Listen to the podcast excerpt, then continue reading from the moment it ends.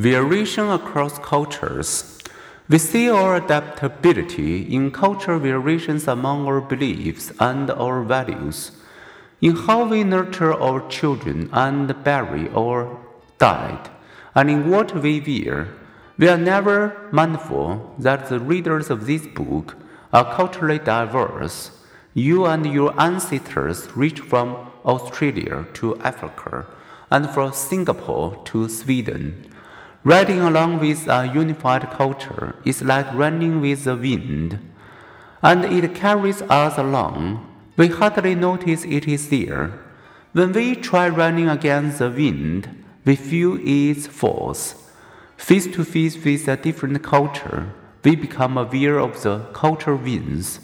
Visiting Europe, most North Americans notice the smaller cars, the left handed use of the fork the uninhibited attire on the beaches, stations in Iraq, Afghanistan, and Kuwait, American and European soldiers alike realized how liberal their home cultures were.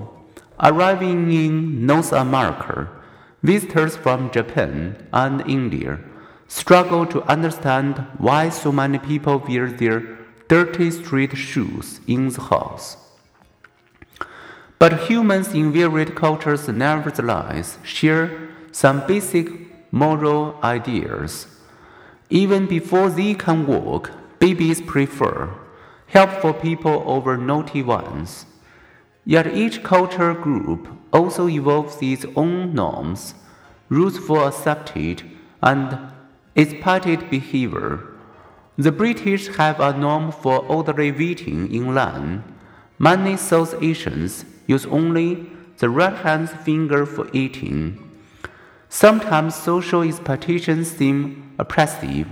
How should it matter how I dress? Yet, norms grease the social machinery and free us from self preoccupation. When cultures collide, their different norms often befriended. Should we greet people by shaking hands, bowing, or kissing each cheek?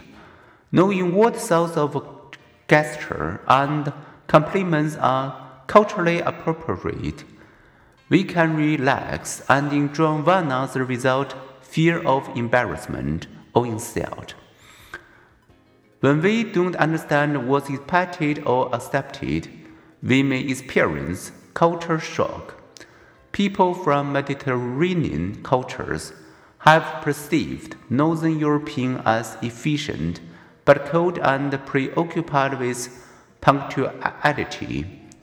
People from time conscious Japan, where bank clocks keep exact time, pedestrians walk briskly, and postal clerks fill requests speedily have found themselves growing impatient when visiting Indonesia, where clocks keep less accurate time and the pace of life is more leisurely.